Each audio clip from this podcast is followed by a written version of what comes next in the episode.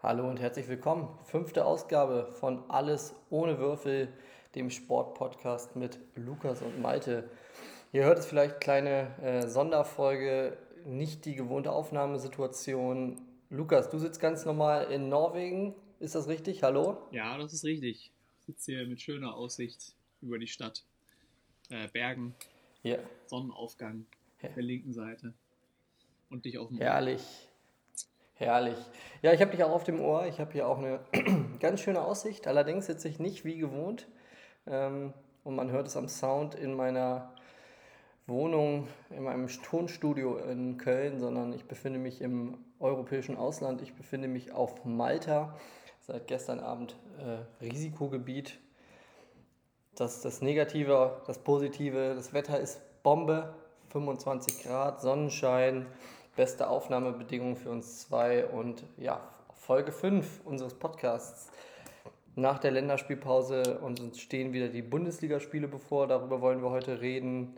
Ähm, wir wollen ein kleines Resümee ziehen bezüglich der Länderspielpause, der Nations League-Spiele, der internationalen Freundschafts- und Qualifikationsspiele für die Weltmeisterschaft. Und dann wollen wir einen kleinen Ausblick auf die kommenden Spiele in der Bundesliga werfen. Aber erstmal zu dir, Lukas. Hast du die Spiele in den letzten Tagen verfolgt? Was war so dein Highlight? Was, war, was hast du geguckt?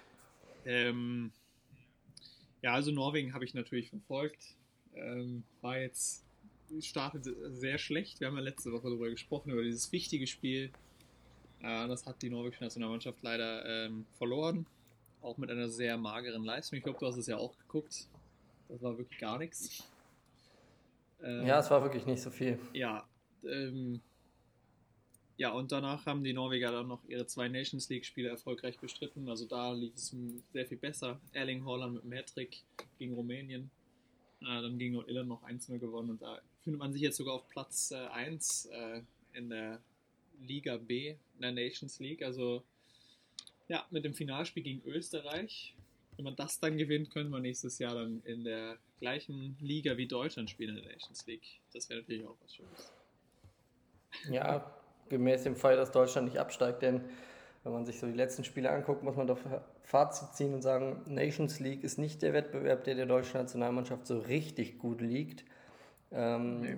Ich habe das 2-1, den 2-1-Erfolg gegen die Ukraine, dieses sensationelle Fußballspiel verfolgt. Äh, dann lief am vor wenigen Tagen das Spiel gegen die Schweiz, das 3 zu 3.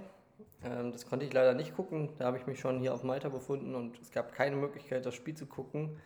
Ähm, war wohl aber auch nicht so berauschend, zumindest was die Abwehrleistung der deutschen Nationalmannschaft anging. Also lässt sich festhalten, vielleicht nächstes Jahr Deutschland gegen Norwegen in der Nations League. Ähm, und da wollen wir direkt mal kommen. Also wie hast du das empfunden? Länderspielpause war ja jetzt doch recht lang und sehr störend und in Hinsicht auf die aktuelle Lage, was Corona angeht, ja auch nicht so unkritisch zu betrachten. Was was, wie siehst du das? Ja, also ich meine, wir haben ja letzte Woche schon drüber gesprochen, auch wie, dass wir ein bisschen die negativere Haltung diesbezüglich haben. Ähm, und jetzt irgendwie in den letzten Tagen ist bei mir so ein bisschen wirklich immer weiterhin, also bisschen die äh, Unzufriedenheit damit gestiegen und so ein bisschen, auch so ein bisschen Fassungslosigkeit, wenn da die Meldungen kommen, jetzt immer mehr Spieler, die sich dann jetzt infiziert haben auf den Reisen. Ich glaube, in der Schweiz gab es ja, also Shakiri war ja erst negativ, äh, positiv, dann doch wieder negativ. Akanji hat sich jetzt äh, infiziert und ist in Quarantäne in Dortmund, fällt jetzt aus. Cristiano Ronaldo ist infiziert, um jetzt mal so ein paar die ähm, prominentesten Namen zu nennen. Ja, und da muss man sich einfach mal denken, wie wahnsinnig das eigentlich ist. Also jetzt in den letzten Tagen äh, kannst du die Nachrichten nicht mehr, also da sind die ersten vier, fünf Meldungen nur darüber, wie hoch die Zahlen über in Europa sind. Äh, 30.000 Neuinfektionen in Frankreich zum Beispiel und solche Sachen. Und da schickt man dann jetzt die Spieler quer durch Europa äh, mit ihren Ländern, also mit ihren Nationalmannschaften, also auch außerhalb ihrer gewöhnlichen Bubble, sage ich mal. Ähm, ja, also das finde ich doch irgendwie, ja, das ist einfach Wahnsinn, wenn man darüber nachdenkt und dann, wenn man über das Thema nachdenkt und dann über das Thema Belastung nachdenkt. Die Jungs haben jetzt drei Spiele gemacht in sieben Tagen. Ja, da wurde ein bisschen rotiert, aber trotzdem, das sind drei Spiele in sieben Tagen und jetzt geht es am Samstag direkt wieder weiter in der Bundesliga. Ich meine, Dortmund kann ja froh sein, dass wir jetzt keine südamerikanischen Nationalspieler haben. die haben am Mittwoch noch gespielt, also dann bei uns in der Nacht zu Donnerstag äh, auf dem südamerikanischen Kontinent äh, und fliegen dann jetzt zurück und sollen dann jetzt am Samstag wieder, also zum Beispiel Roberto Firmino von Liverpool soll jetzt am Samstag um 13.30 Uhr dann wieder in, in England spielen. Es ist schon äh, wahnsinnig, muss ich sagen. Also ich habe jetzt in den letzten Tagen bin ich echt so ein bisschen äh, ungläubig. Vor allem jetzt, wenn man darüber nachdenkt, dass jetzt ja in vier Wochen dann auch schon die nächste Länderspielpause wieder kommt mit drei Spielen für europäische Mannschaften und zwei für die südamerikanischen. Das ist schon äh, ja, crazy. Ja, definitiv, stimme ich dir voll zu. Also wir sind jetzt ja gerade ähm, auch im, im Ausland. Als wir hingeflogen sind, war es noch kein Risikogebiet. Ähm, jetzt ist es ein Risikogebiet. Also jetzt muss ich mich damit auseinandersetzen, was es für uns bedeutet, wenn wir zurückkommen. Für die Spieler ist das nicht weniger stressig ähm, und natürlich auch, ja, du hast es gesagt, wenn man sich mit der Nationalmannschaft äh, unterwegs befindet, dann ist man mit anderen Spielern unter, in Kontakt, mit, anderen, mit einem anderen Staff, ähm, anderen Trainern, anderen äh, Physios, all das. Du kommst mit äh, viel mehr Ordnern, weil du musst durch die ganzen Sicherheitsschleusen durch. Das stellt kein unwesentliches Infektionsrisiko dar für die Spieler. Gleichzeitig ist aber auch, das ist, finde ich auch sehr negativ, ähm, natürlich das Stresslevel sehr hoch. Also das Spiel vergangenes Wochenende gegen die Ukraine als Beispiel. Die deutsche Nationalmannschaft hat eben versucht, so schnell wie möglich ein und so schnell wie möglich auszureisen. Ich glaube, man war keine 36 Stunden in, in Kiew. Ähm, das ist nicht gewöhnlich. Normalerweise, wenn man ein Länderspiel hat, dann hält man sich was länger auf. Man hat normalerweise ein Abschlusstraining in dem Land. Man hat ein Teamhotel, man macht vielleicht nochmal eine Stadtbegehung. All das fällt natürlich weg. Ähm, ist auch nicht unwesentlich für die, für die Belastung der Spieler, wenn man es mal aus, dem sportlichen, ja. aus der sportlichen Sicht sehen möchte ist das für die Spieler nicht optimal. Für den Fan, jetzt waren in, in Kiew waren plötzlich 21.000 im Stadion, weil der Wahlkampf ist um die Bürgermeisterschaftswahl. Und ähm, Bürgermeister Klitschko wollte unbedingt Fans im Stadion haben, um quasi für sich ja, zu werben mit dieser Maßnahme. Ähm, muss man auch fragen, ob das sinnvoll ist. Wenn man noch ein, größer, noch ein zusätzliches Event für die Leute vor Ort stellt, auch ein Risiko dass man sich im Stadion infiziert für Fans, auch nicht so positiv. Also der Sport quasi hätte das ja auch, ja, wäre weggelassen, wären weniger Menschen zusammengekommen. Jetzt habe ich die Infektionszahlen für die Ukraine gar nicht vor Augen, aber ich kann mir vorstellen, da sieht es genauso aus wie im Rest von Europa. Und ähm, ja, du hast gesagt, jede Menge Spieler haben sich infiziert. Klar aus den Reihen vom, vom, vom BVB, Manuel Akanji ist der, der Name, der auffällt. Was die Personaldecke angeht, werden wir gleich sicherlich besprechen nicht gerade förderlich, dass der Mann noch äh, ausfällt. Dazu noch die relativ mauen Ergebnisse. Also die Spiele, die ich gesehen habe, was ich gelesen habe, was ich gehört habe, das war alles, naja, zumindest für die deutsche Nationalmannschaft unteres, Niveau, unteres Niveau, gerade was die Defensivleistung angeht. Kritik ist wieder hoch aufgekommen. Ähm, ja. Jetzt haben wir die Champions League äh, kommende Woche, also auch da wieder Reisen quer durch Europa. Und ähm, ja, das ist schon Wahnsinn. Das ist schon Wahnsinn, wenn du guckst, ähm, was für andere Menschen für Regeln gelten, wenn du von A nach B möchtest, aus welchen Gründen auch immer, was für Auflagen du einhalten musst, ähm, Tests, Schutzquarantäne und die Spieler, ja, die spielen in Brasilien, in, in Peru, in Südamerika komplett, ähm, in allen Ländern Europas, kommen dann zurück und sollen am Wochenende wieder spielen. Das ist äh, ja verrückt. Ist Wahnsinn. Ja. Ja, zur Kritik an der deutschen Leistung jetzt, ähm, ich meine, wenn wir jetzt so darüber sprechen, über die Belastung, ist es ja auch kein Wunder dann, dass die Spiele jetzt nicht toll sind. Äh, wir haben letzte Woche ausführlich gesagt, warum wir mit Löw nicht so super einverstanden sind oder zufrieden sind. Ähm, aber ich muss sagen, jetzt diese Leistung jetzt in den drei Spielen sehe ich halt auch mit so einem gewissen, ähm, ja, in gewissen Klammern, weil also die Aufstellungen waren ja auch jedes Mal unterschiedlich, äh, weil Löw ja auch rotiert hat, was ja auch eigentlich gut ist, äh, was die Vereine sich ja auch gewünscht haben. Aber ja, und dann dazu die Belastung, die wir jetzt gerade besprochen haben. Also ich finde, da kann man dann die Spiele auch jetzt nicht ernsthaft ähm, kritisieren. Und da finde ich dann jetzt vielleicht, also da hat sich jetzt vielleicht auch die Nation jetzt schon ziemlich sehr auf Löw einge eingeschossen. Also ja, ich finde, also ich hätte auch lieber einen anderen Bundestrainer schon lange, seit lange gehabt da bin ich auch äh, ehrlich und sage das, aber ich finde es jetzt gerade in dem Moment wieder ein bisschen ähm, finde ich, kann man es auch in dem Licht sehen, dass es ja halt keine gewöhnliche Situation ist und eigentlich völlig verrückt ist, dass da jetzt diese Länderspiele stattfinden. Und ich finde, das, das spiegelt sich dann auch in diesen Leistungen wieder, die äh, dann da abgerufen werden. Ja, da bin ich voll bei dir. Also sowohl bei der Kritik an Jogi Löw ähm, sehe ich ähnlich. Ich bin ja auch kein großer Fan äh, des Trainers, aber muss auch, weil ich das selber auch weiß und wenn man sich mit Sport auseinandersetzt und das geht eben oft in der Kritik von den ganzen Experten, ähm, liebe Grüße an Lothar Matthäus, ähm, geht da immer verloren. Also du kannst, es wird immer von Mechanismen oder Automatismen gesprochen in der Mannschaft, die nicht greifen, die nicht funktionieren. Man muss mal gucken, den Rahmenkalender von der Nationalmannschaft. Ähm, du rufst die Spieler zusammen, du hast drei Spiele, in denen kannst du was ausprobieren, aber du hast kaum Zeit dazwischen zum Trainieren. Also eine vernünftige Abwehr, ähm, klar, personell kann man schon sagen, kann man Kritik aufrufen, kann man sagen, naja, man hat natürlich mit Mats Hummels und mit Jerome Boateng zwei Spitzen-Innenverteidiger noch, ähm, die nie berufen, die nicht mehr berufen werden. Das ist natürlich Kritik zulässig.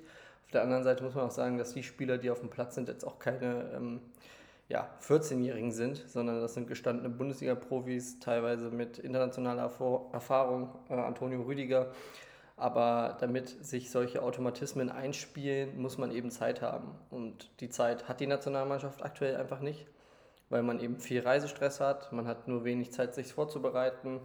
Der ganze Rahmenkalender ist eben sehr, sehr kompakt ähm, ich weiß gar nicht, auch Jogi Löw wie, wie oft die jetzt trainiert haben. Also kaum. Die haben vielleicht einmal Können trainiert, ja kaum. zweimal trainiert vor dem ersten Spiel gegen die Türkei und danach ist auch dann nur Regeneration eigentlich und Flug nach Ukraine und wieder zurück. Also. Ja, ich glaube, das war mehr Reisestress als, ähm, als Trainingszeit. Ja. Ich habe letzte Woche ähm, Donnerstag habe ich noch äh, bei Fortuna trainiert mit meiner Mannschaft. Da hat die Nationalmannschaft äh, zeitgleich im Südstadion trainiert. Da konnten wir zumindest einen Blick ähm, auf den Bus erhaschen. Äh, die Spieler waren natürlich sind so gut abgeschirmt gewesen, dass man sie nicht gesehen hat. Ähm, sprich, ähm, da haben sie trainiert. Dann ging es allerdings auch, glaube ich, schon am Freitag oder am Freitagabend oder am Samstagmorgen ging es ja dann schon nach, nach Kiew ähm, zum Länderspiel du hast nicht so viel Zeit. Also das muss man immer sagen. Ähm, Autom Automatismen kann man nur über Trainingszeit ähm, einstudieren. Die ist nicht gegeben und ich glaube auch, dass Jogi Löw sich das anders wünschen würde. Also um ihn mal so ein bisschen in Schutz zu nehmen. Ja. Die Situation ist für keinen gewöhnlich. Ich glaube auch die ganzen Bundesligisten, da wird man noch häufiger in der Saison sehen, äh, die Personaldecke bei einigen Bundesligisten ist ja recht dünn. Und da wird man immer häufiger auch ungewohnte Gesichter sehen und dann wird nicht immer die konstante Leistung dieses Jahr möglich sein. Das ist in Zeiten von Corona kaum zu bewerkstelligen. Auf der anderen Seite muss man auch einfach sagen, die Gegner haben dasselbe Schicksal wie die deutsche Nationalmannschaft. Also egal ob die Ukraine, die waren extrem jung besetzt. Außer mit extrem vielen Neulingen. Ja, die Torhüterposition, ich glaube, das war sein zweites Spiel. Nein, ich meine aber der, auf der, der Bank, saß er nicht auf der Bank äh, ein 45-jähriger Torwarttrainer eigentlich? Nee, gegen Deutschland dann nicht mehr. Da hatten sie dann, konnten ja. sie nachnominieren. Da saß dann, glaube ich, ein 17-Jähriger oder ein 18-Jähriger. Okay. Also brutal junger Kader. Die haben auch keine Zeit, äh, viel zu trainieren. Oh, jetzt geht es hier ab in Valletta. Ich hoffe, das hört man nicht zu sehr. Ähm, nein, also da war dann, ist dann auch, ähm, waren, ist auch nicht so viel Zeit bei den anderen Nationalmannschaften und dann waren dafür die Ergebnisse von Deutschland relativ schlecht. Also 3-3 gegen die Schweiz, das war hinten offen. Vorne hat es ja geklappt dreimal und gegen die Ukraine, es war ein sehr müder Kick. Ich habe mir ange angetan, ähm, ja, ein Spiel muss man abhaken. Ähm, Länderspiel sind oft nicht so berauschend und das war eins der schlechteren Sorte. Also ja, und das Norwegen-Spiel gegen Serbien war ähnlich schlecht. Ja, wobei da muss man auch einfach sagen, also da war die Meinung relativ eindeutig, dass da vom Trainer die falsche Taktik gewählt worden ist und Spieler falsch eingesetzt worden sind und falsche Spieler gespielt haben.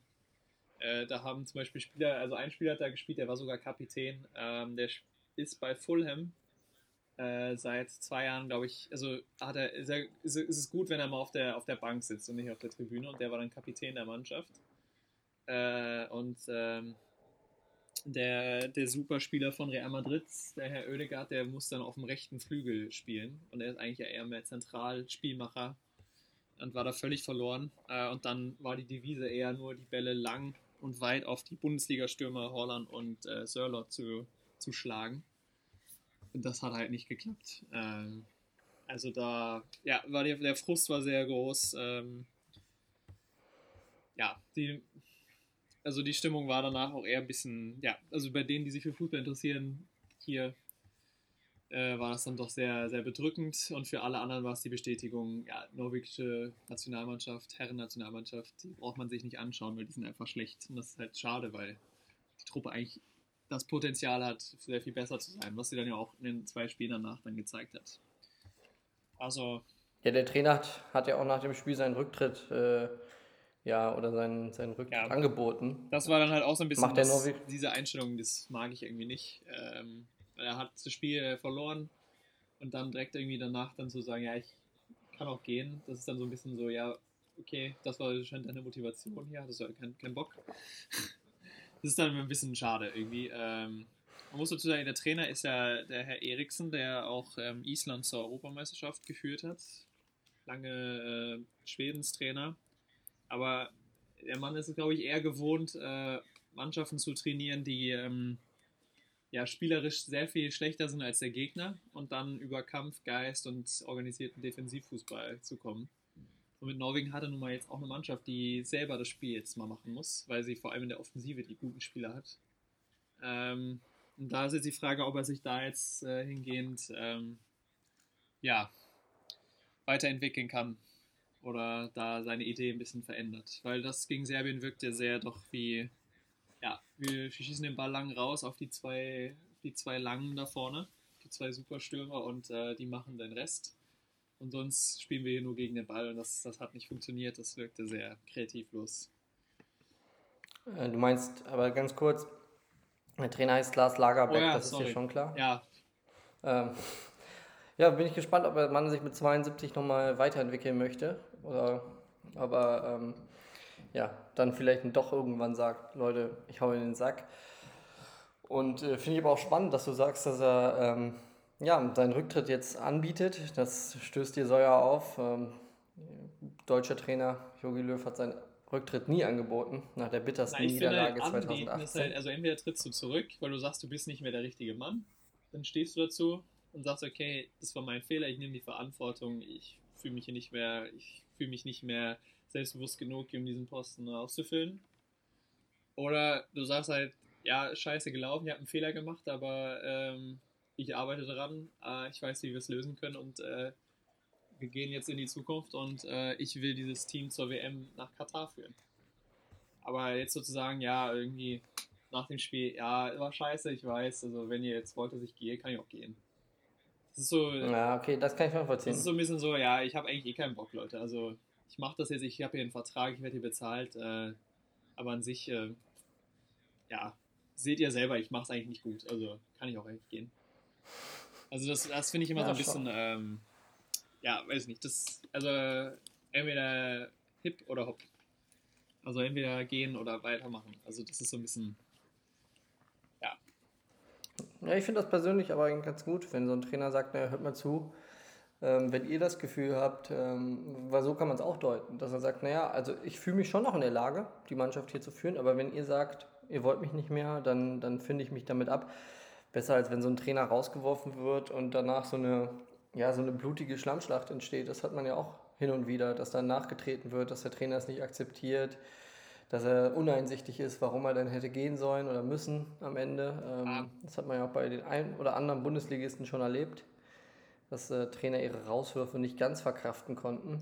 Ähm, Aber das kannst du dann nachher äußern, nicht vorher. Also, und ich glaube, mit, ich glaub, mit 72 Jahren ist das so ein bisschen, ich glaube, da hast du so, ja, da hast du, da bist du in einem Alter, wo du auch einmal sagen kannst, hör zu, Leute, ne, ich mache das hier gerne, aber wenn ihr sagt, ihr wollt mich nicht mehr, dann ist das für mich auch okay. Ich glaube, mit 72 hat man da so eine gewisse Gelassenheit erreicht. Wenn man so mit Mitte 30, wenn man ein junger Trainer ist und dann eben so, ein, so eine Mentalität an den Tag legt, dann wirkt das so ein bisschen wie egal. Aber ich glaube, mit 72 bist du schon eher, ja, da bist du gestandener Mann und äh, erfahren genug und sagst einfach, das muss einfach der Verband entscheiden. Ähm, so, kann, so, so deute ich das, ähm, die Aussage von Lars Lagerbeck. Aber man wird sehen, er hat jetzt ja noch die Spiele jetzt danach gewonnen.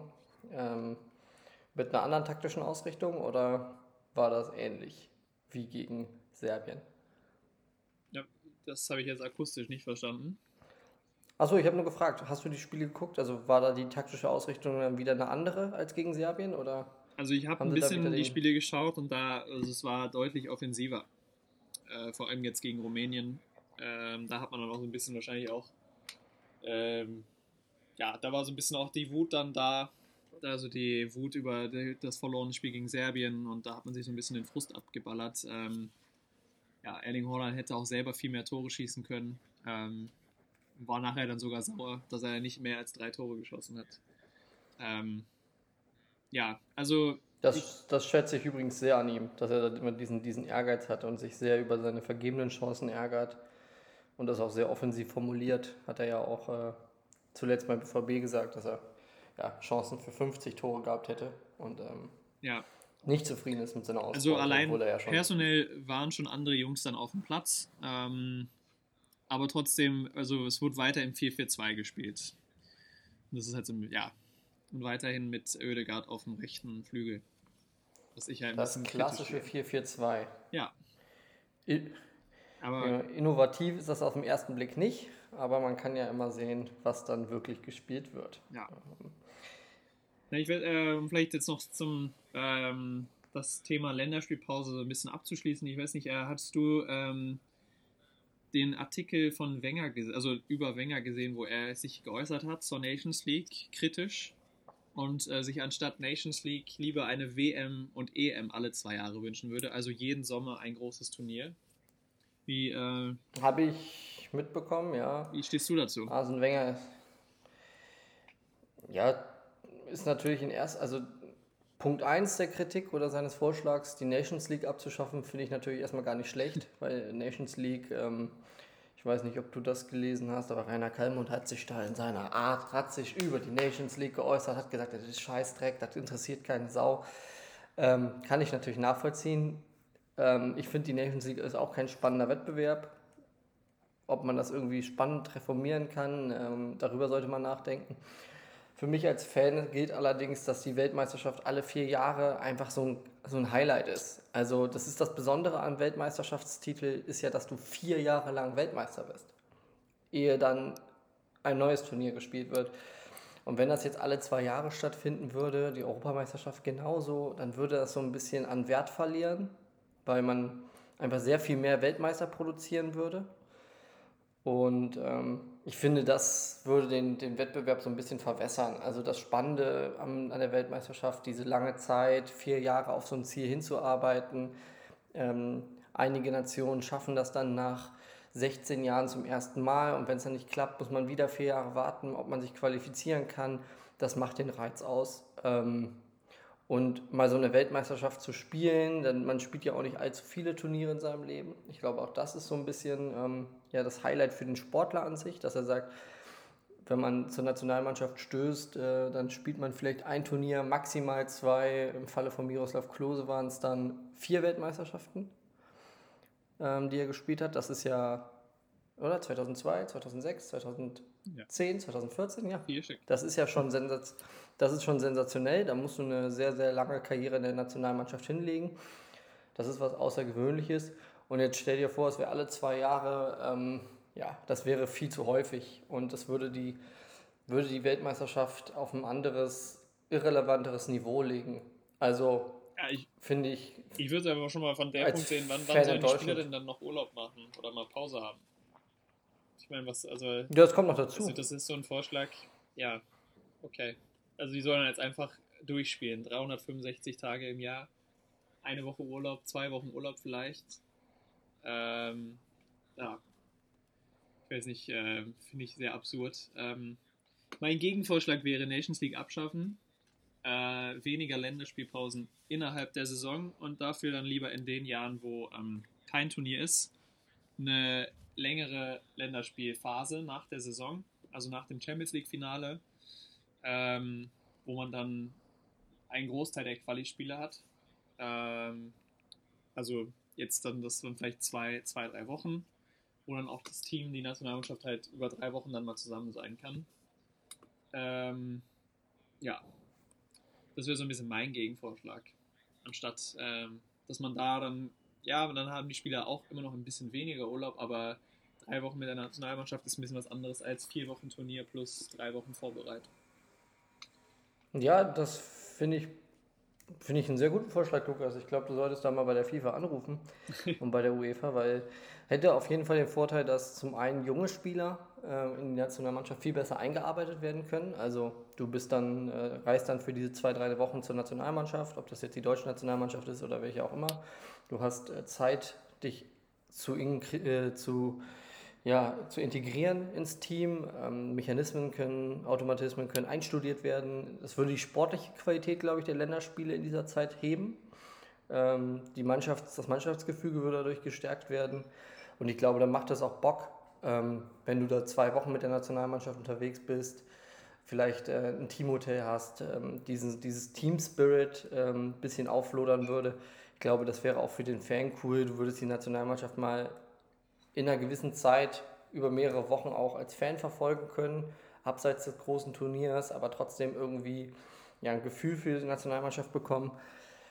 Ähm, beim Vorschlag vom Herrn Wenger muss man halt immer fragen, aus welchem, aus welchem Geist ist diese Idee entstanden. Also ich glaube nicht, dass das den Geist der Fans entspricht. Also die Fans werden sich das nicht wünschen.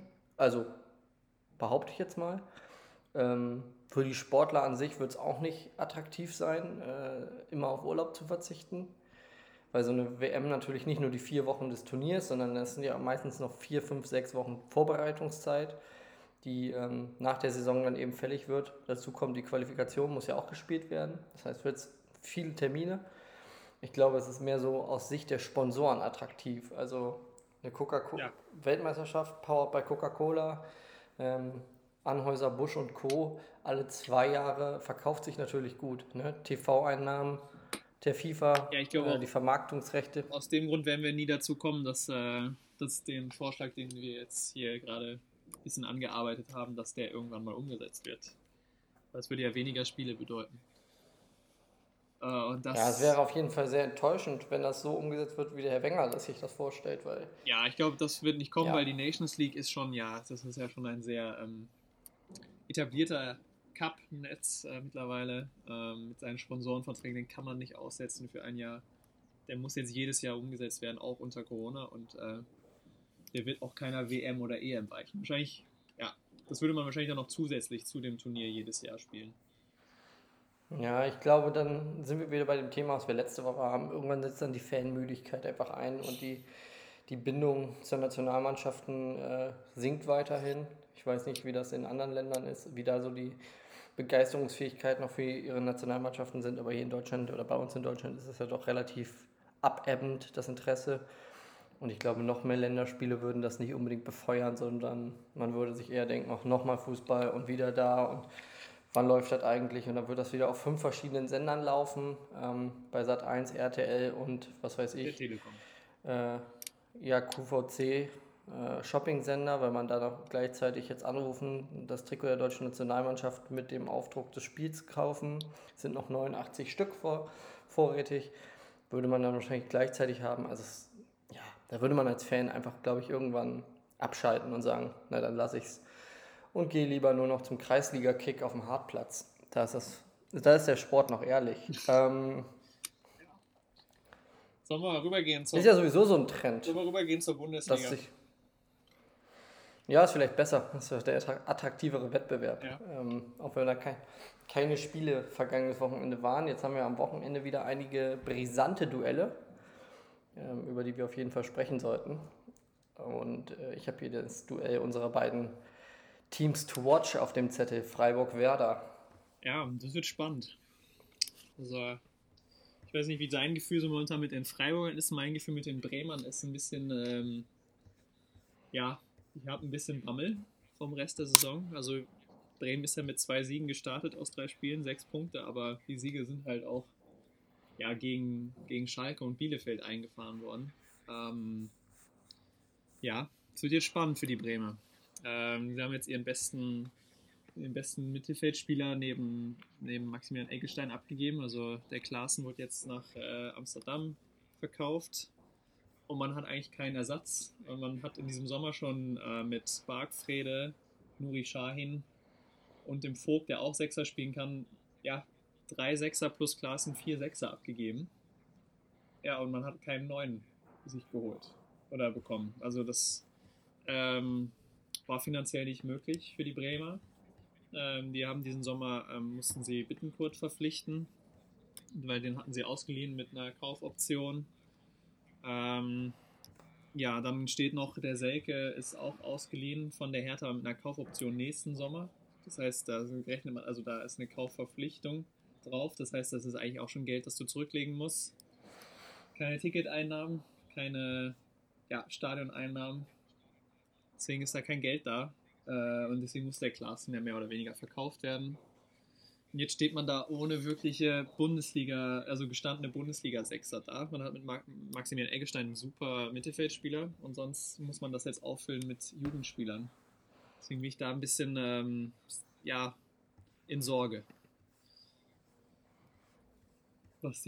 Machst du dir da wirklich, machst du dir da wirklich so viel Sorgen? Also ich, ähm, Bremen ist jetzt recht gut gestartet im Vergleich mal zur letzten Saison. Also sechs Punkte, gar nicht mal so verkehrt. Mit Niklas Füllkrug hat man vorne jemanden, der, der ordentlich sticht.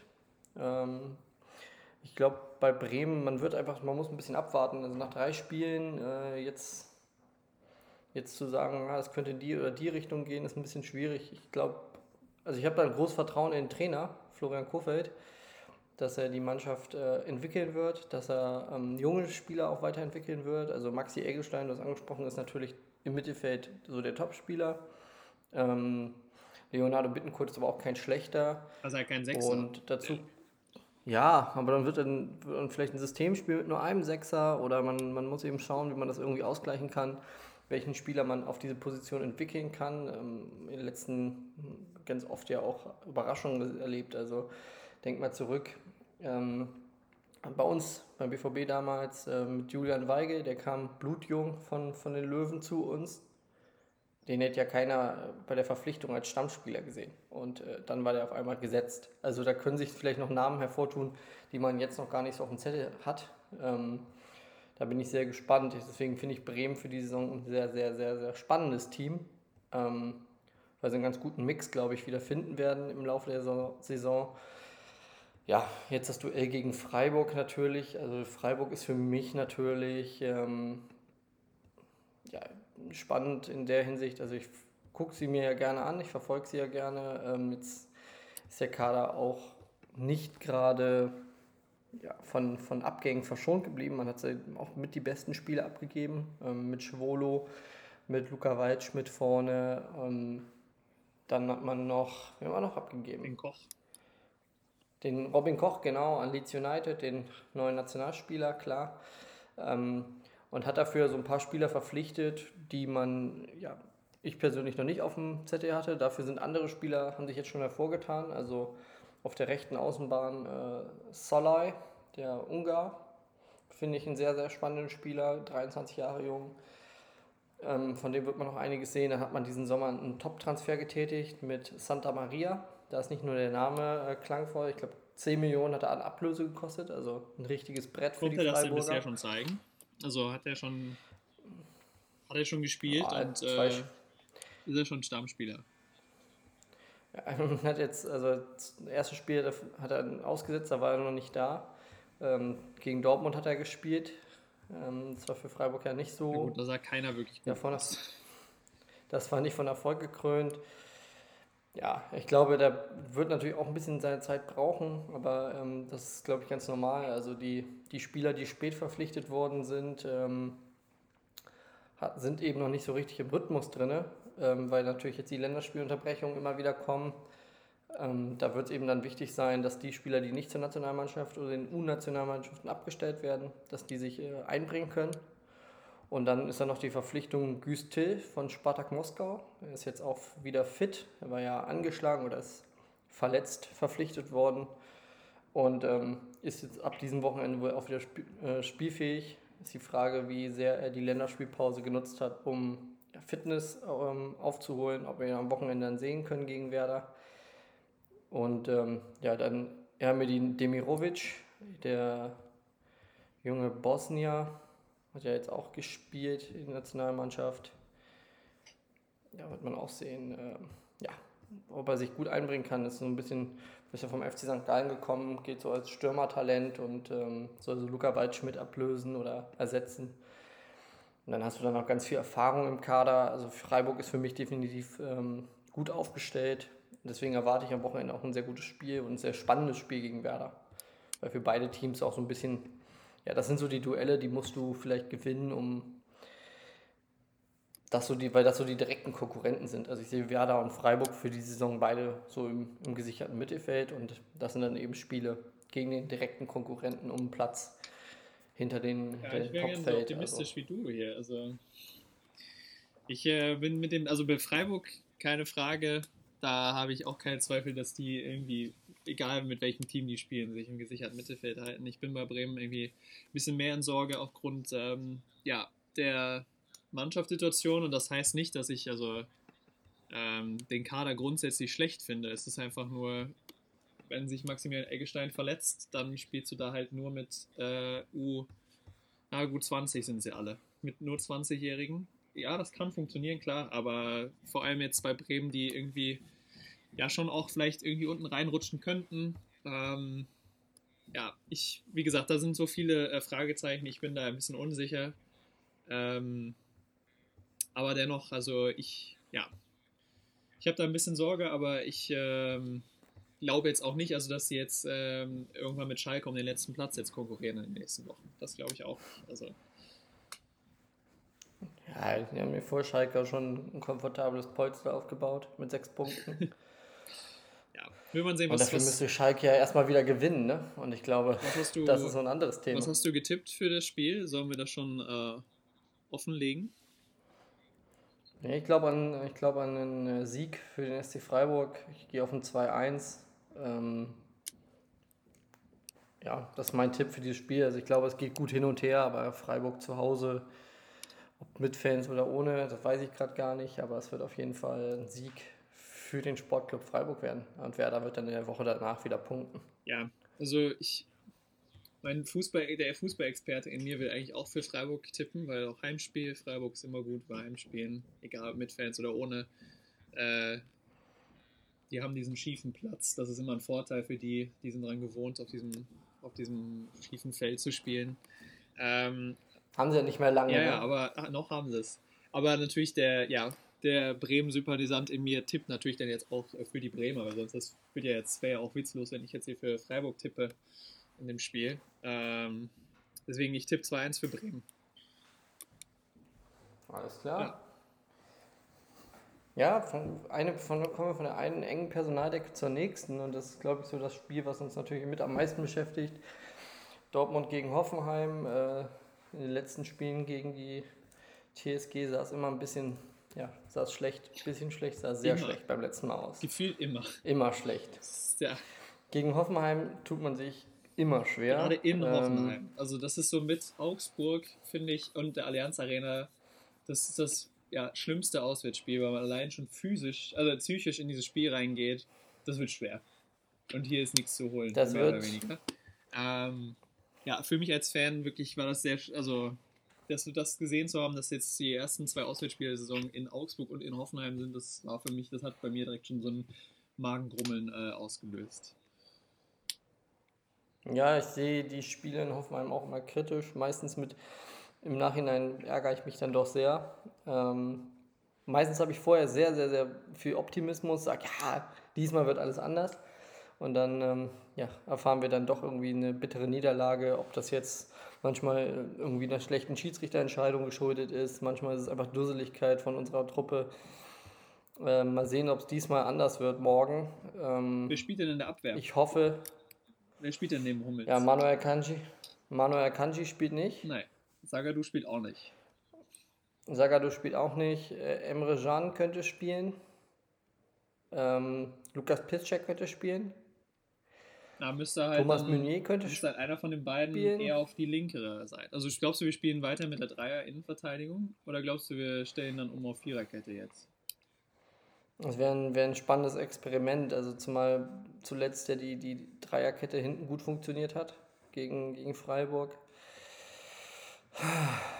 Gegen Bremen hat es auch, äh, gegen, gegen Gladbach hat auch gut funktioniert, gegen Augsburg, ja, hat es eigentlich ja auch gut funktioniert. Ähm, da waren wir vorne einfach zu blöd und haben nach dem Standard ein Gegentor kassiert und nach dem Konter. Ich meinte ja jetzt in Bezug Mm. auf die Personalsituation, weil einer müsste ja jetzt, also Piszczek, Can und Meunier spielen ja eigentlich lieber dann auf der rechteren Halbposition der Dreierkette.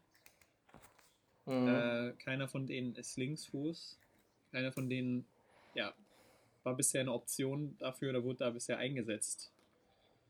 Und dann war jetzt meine Ja, Frage wird- so, ob wir nicht sehr, vielleicht sicherheitshalber wieder auf die Viererkette umsteigen, äh, mit, mit Hummels dann auf der linkeren Seite in der Innenverteidigung, äh, dann Can halb rechts.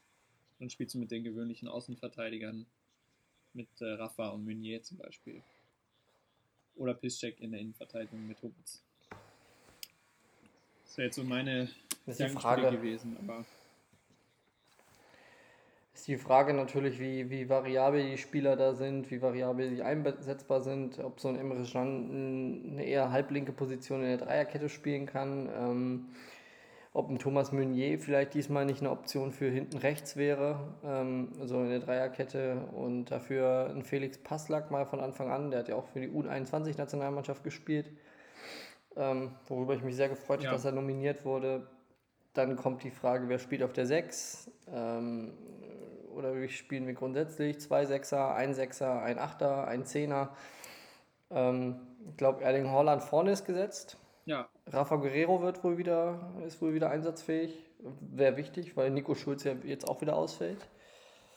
Ähm, ja, ist ich glaube, so ein bisschen also müssen wir uns überraschen lassen. Ich glaub, Zum Thema Schulz, der, ich weiß nicht, der, Nico ist immer verletzt. der reist zur Nationalmannschaft und der, der kann eigentlich schon immer den Krankenschein sich direkt bei Löw abholen, habe ich das Gefühl. Das ist schon verrückt. Ich habe also, ne, da viel Kritik auf, dass er überhaupt nominiert wurde für die Nationalmannschaft, ähm, weil er bei uns auch kein Stammspieler ist. Die Kritik ist ja auch, je nachdem, wie man es sehen möchte, wie man die Nominierung sehen möchte, auch berechtigt. Ich glaube, für ihn wäre es persönlich auch besser gewesen, in Dortmund zu bleiben, ähm, die Länderspielpause zu nutzen, um an der Fitness zu arbeiten. Ich meine, er ist ja jetzt auch nicht, nicht dafür bekannt, dass er äh, eine lange verletzungsfreie Serie zuletzt hatte und ähm, ja, hätte da mit dem Team arbeiten können, hätte sich quasi ja, für das taktische Gebilde ähm, ja, hervortun können. Gerade jetzt, wo wir auf der linken Verteidigerposition ja auch mit Marcel Schmelzer einen Ausfall, einen langfristigen Ausfall noch haben. Ähm, Rafa Guerrero ja auch im Einsatz war und ja, meiner Meinung nach hätte Nico Schulz sich zu Hause in Dortmund besser aufgehoben gefühlt. Auf der anderen Jetzt ist er Seite verletzt, fällt wieder aus. hat er halt Spielzeit sammeln können in der Nationalmannschaft. Ja, ja, Spielzeit ja, aber du arbeitest mit äh, in der Länderspielpause ja auch möglicherweise an der einen oder anderen taktischen Ausrichtung, hast noch mal ein bisschen bessere Möglichkeiten, dich dann da zu zeigen, weil andere Spieler nicht da sind. Ähm, der Trainer guckt dann, glaube ich, ganz genau hin, wer nutzt die Länderspielpause und wer nicht. Ähm, und ich glaube, es hätte ihm nicht so schlecht getan. Jetzt im Nachhinein ist es aber auch leicht zu sagen, als wäre der drei Länderspiele gemacht und überragend gespielt auf der linken Seite. Hätten wir gesagt, gut, dass er da war. Jetzt hat er sich verletzt, hat mäßig gespielt. Dann ist es natürlich einfach im Nachhinein zu sagen, wäre er besser zu Hause geblieben. Ähm, jetzt kann man sich mehr ändern. Also Schulz fällt aus, Guerrero wird wohl spielen, ähm, ist auch alternativlos. Passlack wird dann wahrscheinlich nicht spielen, damit er wieder vor der Bank kommen kann. Nehme ich jetzt mal an.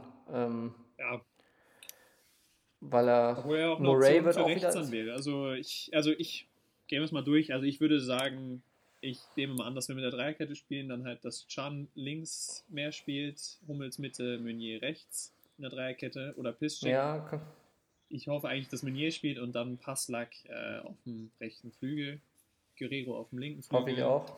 Äh, Mittelfeld dann äh, Delaney, Witzel äh, und vorne Reina, Sancho, Holland. Ja. Ähm, Marco Reus? Ja, wir spielen auch nächste Woche Champions League. Ähm, deswegen Also entweder spielt, es kann auch sein, ich weiß nicht, wie, wie es mit Sancho aussieht, wie fit der jetzt schon wieder ist. Es kann natürlich auch sein, dass dann anstatt Sancho Reus spielt. Gegen. Ja, ich glaube, ich glaube, dass Marco spielen wird. Ähm, gerade weil der Gegner unangenehm ist, brauchen wir, glaube ich, nochmal so mehr so einen Leader-Typ vorne drin. Ähm, und er hat auch keine Länderspielpause gehabt. Also er war nicht, war nicht bei, abgestellt für Länderspiele. Von daher. Er hatte eine Pause. Ich glaube, Marc, ja, er hatte eine Pause, genau. Er war nicht, ja. er war, er war bei, nicht bei der Nationalmannschaft, hatte deswegen keine hohe Belastung. Der Test gegen Anderlecht wurde abgesagt. Ähm, ja, ich glaube, Marco wird spielen, Erling wird spielen, Gio wird spielen. Auf der 6 Thomas Delaney. Ja, ich, also ich würde mir, würd mir eher Delaney, glaube ich, gegen Hoffenheim wünschen als Bellingham, weil ähm, Delaney, das ist nochmal einer, der auch ähm, noch ein bisschen mehr noch dagegenhalten kann. Ähm, weil es wird bestimmt auch wieder irgendwie ein giftiges Spiel. Es ist immer giftig gegen Hoffenheim. Äh, ja, deswegen also da, da hätte ich dann glaube ich lieber ähm, ja, Bellingham, äh, ähm, Delaney in der Startelf. Und, ähm, Delaney und, und Witzel. Ja. Wobei da ist auch ja. wieder die Frage, Witzel hat glaube ich auch drei Spiele jetzt für Belgien gemacht, ähm, weil er ja auch in der belgischen Nationalmannschaft absolut gesetzt ist. Verrückter Vorschlag, ich würde Delaney als Sechser spielen lassen, als klaren Sechser. Bisschen davor gezogen, Achter, Julian Brandt. Ähm, nicht so viel Selbstvertrauen tanken können in der Nationalmannschaft, aber gegen Hoffenheim, er ist ein erfahrener Spieler, er hat eine sehr, sehr gute Technik, ähm, kann das Spiel von hinten so ein bisschen ja, aus der Zentrale auch lenken und steuern. Von daher sehe ich ihn als möglichen Kandidaten, würde ich mir wünschen, Delaney dahinter, Passlack rechts, Guerrero links und davor Rayner und Reus und Holland in der Spitze. Aber das ist nur mein Vorschlag. Und hinten halt Meunier, Hummels, Can und im Tor Roman Bürki. Okay. Na, wir werden es sehen. Ähm, ich weiß nicht, wie hast du die äh, Hoffenheimer die Saison bisher gesehen? Die haben natürlich dieses Highlight-Spiel gegen Bayern gehabt, 4-1. Ähm, ich weiß nicht, hast du da schon. War ein Brett. Da, das hast du auch geguckt, das Spiel, oder? Wenn ich mich richtig erinnere. Habe ich, hab ich geguckt, ja. Das hat mich auch ähm, zweifelsohne, äh, hat mir das imponiert, wie die Hoffenheimer da gespielt haben. Ähm, also man muss auf jeden Fall sich in Acht nehmen vor Hoffenheim. Allerdings haben sie gegen Frankfurt auch verloren. Ähm, zuletzt. Und äh, ja, Hoffenheim ist für mich immer so eine Wundertüte. Das kann mal so sein, das kann mal so sein. Ähm, gegen uns sind sie oft sehr, sehr motiviert. Andrej Kramaric muss man immer auf dem Zettel haben. Also ist so ein bisschen der Spieler, den man aus dem Spiel nehmen muss, weil der kann immer stechen. Hat ja, glaube ich, schon fünf oder sechs Tore die Saison geschossen. Ähm, hinten sind sie anfälliger, also hinten stehen sie nicht ganz so stabil. Haben auch gegen den FC am ersten Spieltag zwei Tore kassiert und äh, der FC ist jetzt nicht so ja, die gefährlichste Truppe der Liga aktuell. Von daher, ja, Hoffenheim, es ist eine Wundertüte. Da kann alles passieren. In der Vergangenheit haben wir das auch gesehen. Da stand Hoffenheim teilweise auf Plätzen deutlich hinter uns. Und dann haben wir trotzdem ähm, ja, gegen die Mannschaft schlecht ausgesehen. Ich bin gespannt, wie äh, der Trainer Sebastian Hoeneß seine Mannschaft einstellt. Ähm, ich bin gespannt, wie Lucien Favre seine Mannschaft einstellt. Und dann bin ich gespannt. Aber ich glaube, am Ende, ich, ich setze auf einen Sieg für die BVB. Okay. Äh, was hast du da getippt?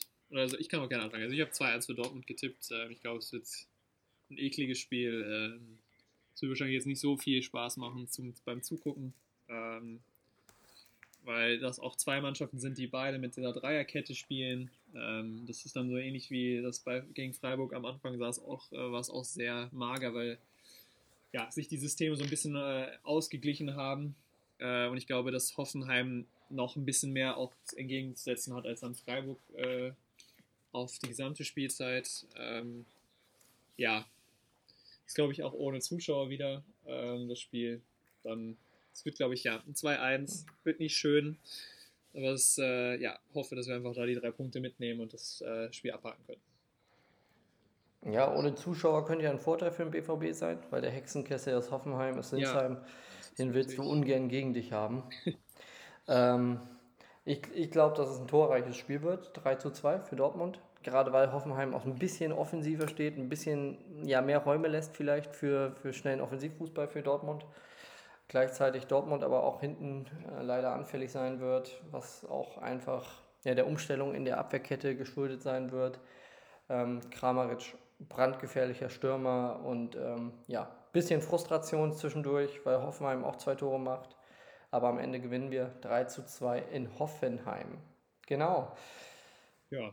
Mit Blick auf die Zeit, wir sind schon recht lang dabei heute wieder, ähm, würde ich gerne die nächsten Spiele direkt ansprechen. Äh, Schalke gegen Union haben wir hier auf dem Zettel, das haben wir uns ausgesucht. Werden die Schalker diesmal drei Punkte sammeln am Sonntag oder ja, nicht? Also sie hatten jetzt einen erfolgreichen ich, ich Test gegen Paderborn, glaube ich. Das war gegen Paderborn, wenn ich mich richtig erinnere.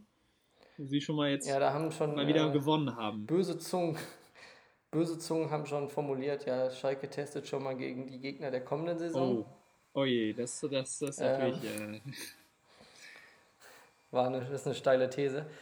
Ja, also ich glaube, der Test unter der Woche oder ähm, in der Länderspielpause gegen Paderborn 5-1 war dann auch. Übrigens, ja. Boah.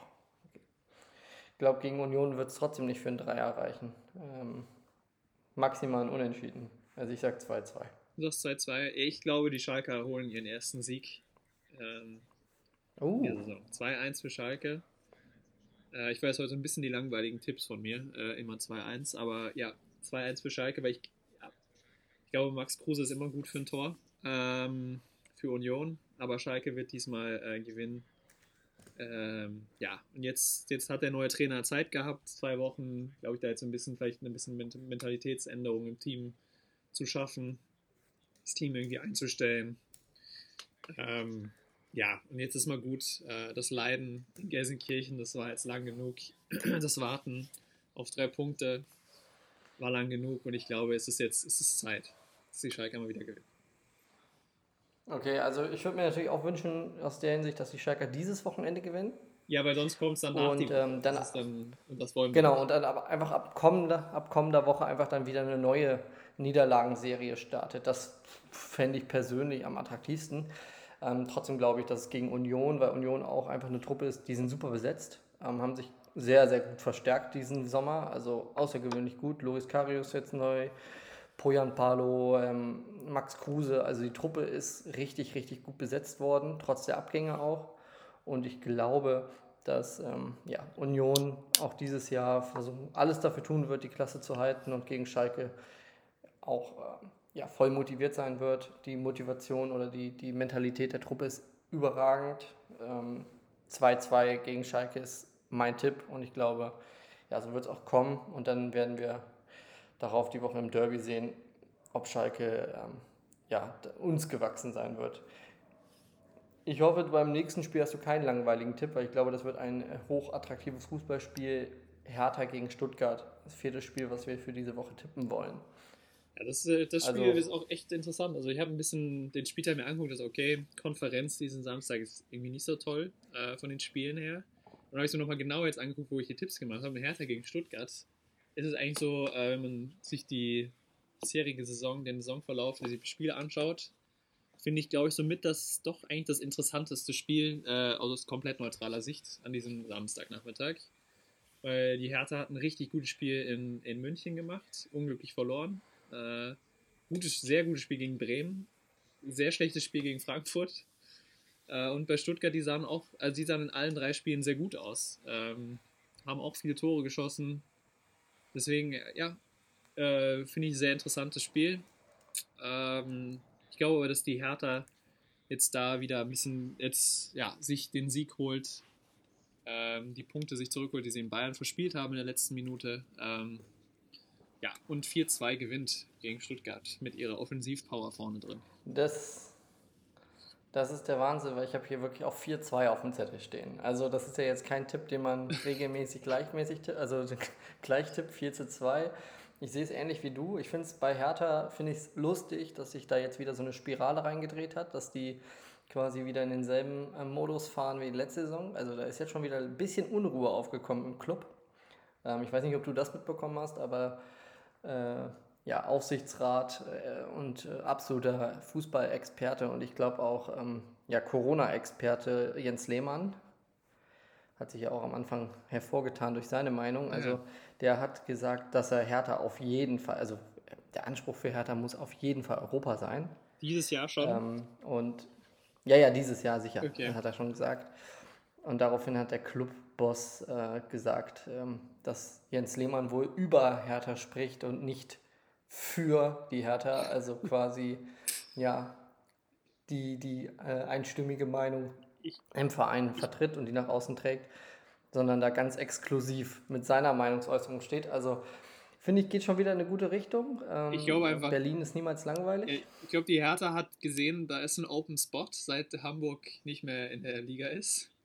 Für den großen Chaos-Club der Liga. Und die hat gesagt, hey, Leute, wir hätten Lust für die Stelle. Können wir diesen Platz einnehmen? Finde ich schon spektakulär, aber klar, es ist ein Hauptstadtclub. Ähm, in der Hauptstadt werden die großen Schlagzeilen gemacht. Ähm, und ich glaube, Das war Ja, vorher man aber auch nicht nicht- so. also- Also, vorher hat man nicht so viel über die Hertha geredet. Ähm, aber ja, ja, Lars Windhorst, das ist der Einfluss des Investors.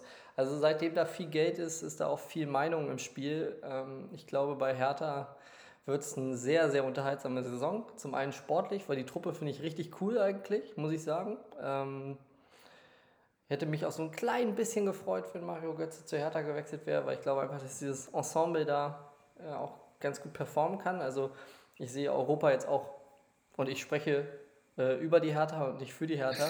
Ich sehe Europa schon als, ich sehe Europa schon als mögliches, ähm, ja, als mögliches Ziel oder als, sagen wir mal so, es ist im, im Rahmen des Möglichen für diesen Club. Wenn man sich die Konkurrenz in der Liga anguckt, hat man sich dann doch äh, ja, am prominentesten und am besten verstärkt äh, um, im Kampf um die Europaplätze, wenn man die direkten Konkurrenten halt im Vergleich nimmt.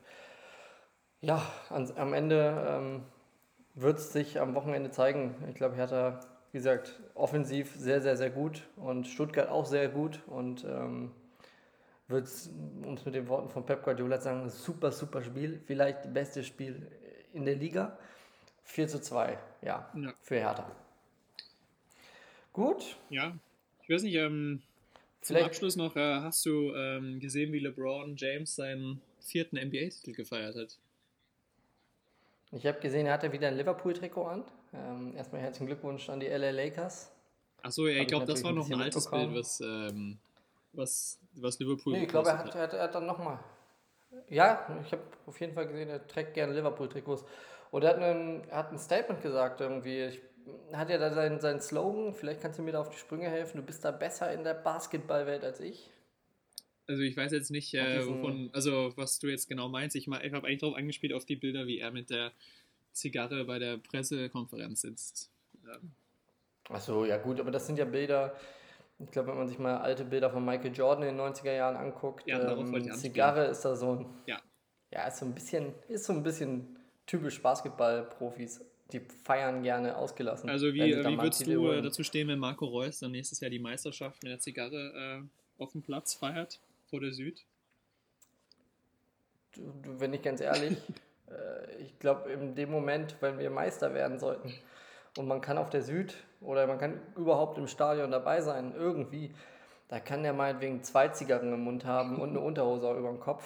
Ähm, das ist mir relativ wurscht. Also in dem Moment, wenn du Meister, wenn du den Titel holst, da ist fast alles erlaubt. Also, und eine Zigarre ist ja jetzt auch nicht, ja, also wenn er, da, da, da gibt es deutlich schlimmere Dinge, die man machen kann. Eine Zigarre rauchen auf dem Triumph. Nein, ich Mein kritisiere das überhaupt. ist Ich, fand es einfach, äh, ja, es hatte, es hatte was. Es war schon ziemlich eindrucksvolle Gut. Bilder. Äh, und äh, man hat es ist verdient. ein extravaganter also, Typ. Ich will jetzt hier überhaupt nicht das kritisieren. Äh, es ist halt nur, das ist man halt nicht gewohnt, wenn man nur Fußball guckt. Äh, solche Ja. Zelebrierungen der Meisterschaft. Ähm, ja. Aber man kann, glaube ich, sagen, der, der Mann hat wahrscheinlich auch die Jordan-Doku dann gesehen diesen Sommer. Ja. Ja, ich glaube, der, das ist. Ich glaube, der letzte Sportler, ich glaube, es gibt, müsste man mal raussuchen als Begleitmaterial. Ich glaube, als Werder Bremen damals deutscher Meister wurde, mit Ailton, da gibt es meiner Meinung nach auch sensationelle Bilder mit Zigarre, Bier und ohne Unterhose im Regenerationsbecken. Aber da nagel mich nicht fest. Ähm, ich glaube, die Bilder gibt's. Das war ja auch ein extravaganter Typ, der wusste, wie man feiert. Und äh, LeBron weiß auch, wie man feiert. Und ich finde, wenn man als so sensationeller Spieler in den Finals, aus den Finals rausgeht, das Ding gewinnt, MVP wird. Ähm, ja, absolut, absolut geiler Typ. Absolut. Und 35 Jahre alt, also auch jetzt nicht mehr der, der jüngste Spieler, wenn man mal den Sport im, im Querschnitt nimmt. Also sensationeller Typ einfach. Ja. Der kann fast alles machen. Also nochmal für alle, die es jetzt nicht mitbekommen haben, also die LA Lakers, wir haben ja schon mal drüber gesprochen gehabt, kurz in einer Folge, ähm, haben gegen die Miami Heat in den Finals äh, gewonnen. Äh, 4 zu 2, also vier Spiele gewonnen, zwei verloren. Ähm, ja, und wir hatten das ja ein bisschen besprochen, dass die, das Kräfteverhältnis schon ein bisschen mehr auf Seiten der Lakers war. Äh, aber die Heat haben sich super geschlagen. Mit Jimmy Butler hat sich da ein Spieler hervorgetan, der wirklich äh, Phänomenales geleistet hat. Ähm, ja, und da die zwei Siege fürs Team errungen hat. Ähm, aber am Ende hat dann LeBron sich den Titel verdient und äh, Lakers sind verdient Meister geworden. Ja. Ja. Ich weiß nicht, ja. Ja, ich habe es nicht geguckt. Ich habe es nicht geguckt, aber ich muss einfach nochmal an dieser Stelle sagen, dass ich auch wenn ich kein riesen Basketball-Fan, Enthusiast bin, dass ich einfach Fan von LeBron James bin, weil einfach für, ja, ich mag einfach Spieler, die größer sind als fast schon die Sportart selber, also den kennt ja wirklich jeder. Ähm, ist ein Typ, der polarisiert, aber der eben auch Leistungen abliefert. Und ich mag eben Typen, die auch ein bisschen ja, die Extravaganz äh, nach außen tragen. Deswegen ist er mein persönlich auch für mich einer der besten und coolsten Sportler, die es so gibt.